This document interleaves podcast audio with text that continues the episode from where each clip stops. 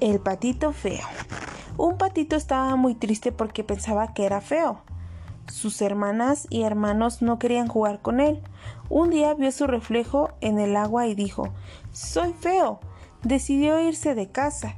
El patito feo caminaba por el bosque y de repente vio una casa. Vio a una mujer mayor con una gallina y un gato y decidió quedarse con ellos. Pero no era feliz y pronto se fue. Llegó el invierno, un campesino se lo llevó a su casa, con su esposa y sus niños, pero el patito feo tenía miedo de los niños y se fue. Finalmente llegó la primavera. Un día el patito vio un hermoso cisne, hembra, nadando cercas.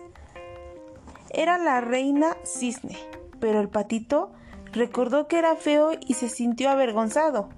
Por lo tanto, se agachó para esconder su cara al hacerlo, vio su propio reflejo en el agua. Se sorprendió porque ya no era un patito feo, era un guapo cisne joven.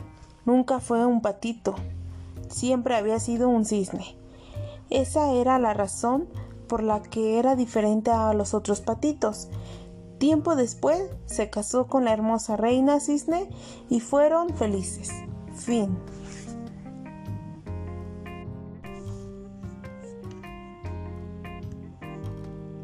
The ugly duckling A little duckling was very sad because he thought that he was ugly. His sisters and brothers did not want to play with him.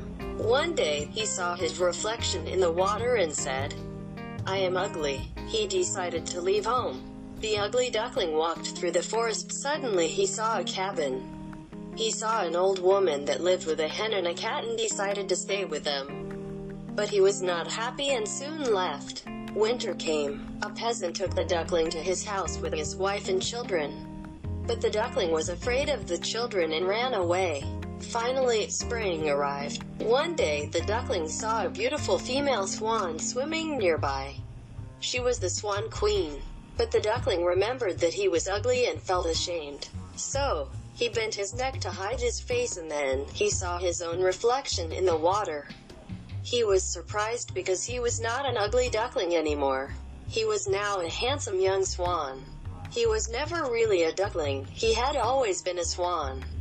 That was the reason he was different from the other ducklings. Sometime later, he married the beautiful swan queen, and they were very happy. The end.